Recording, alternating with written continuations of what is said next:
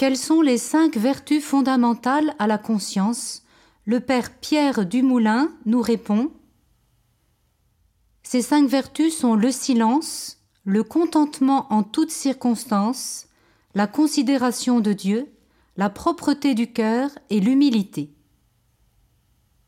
Le silence, c'est le point de départ d'une vie intérieure. Il ne s'agit pas seulement d'un silence extérieur, mais du silence des conversations internes, des pensées, des préoccupations, des projets, des histoires. Saint Jean de la Croix disait Le seul langage que Dieu entende est le silence de l'amour. Le silence n'est pas l'amour, mais une précaution pour l'amour. La deuxième vertu est le contentement en toutes circonstances. Il ne s'agit pas de subir les événements de sa vie, mais de les accueillir comme un don de Dieu.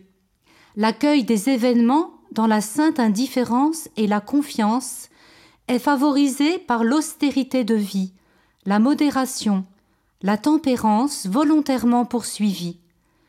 Rien de ce qui arrive aux fidèles n'est indifférent à celui qui dirige notre vie selon son amour. Apprendre à ne pas se révolter, à ne pas lutter contre des faits indépendants de notre volonté, afin de garder et répandre une certaine présence, une paix rayonnante en toutes circonstances. C'est apprendre à être et non à réagir. C'est faire confiance à quelqu'un d'autre qu'à ses propres capacités. La troisième vertu est la considération de Dieu. Une seule chose peut libérer du cancer de l'âme, qu'est la considération des autres. C'est de vivre sous le regard de Dieu. Qu'est-ce que Dieu pense de moi si. Cette considération de Dieu peut même libérer de la considération que chacun a de lui-même, de sa dignité, de ses capacités, de son intelligence et de tous les points d'honneur qu'il défend avec acharnement. Grégoire le Sinaïte disait Quel est le grand remède de l'âme? Le souvenir immobile et persévérant de Dieu. La quatrième vertu est la propreté du cœur. La pureté des désirs exige la vigilance des sens et des pensées. Elle se manifeste souvent par une certaine tenue du corps et de l'attention. Ce qui rend le cœur impur, c'est la dualité ou la multiplicité des désirs engendrés par l'imagination.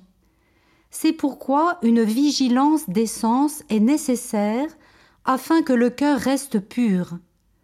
Dans sa quête de joie, l'âme voudrait à la fois cheminer dans la vie spirituelle et continuer à rêver, à se prélasser dans un monde imaginaire, virtuel et mensonger, et non suivre le chemin de vérité. Elle est alors double et partagée. La cinquième vertu fondamentale est l'humilité. Accepter d'être simplement ce que je suis est une des choses les plus difficiles du monde. La connaissance de soi suppose le désir d'être corrigé, le renoncement à justifier ses erreurs. L'humilité est le principe de base de toute vie intérieure.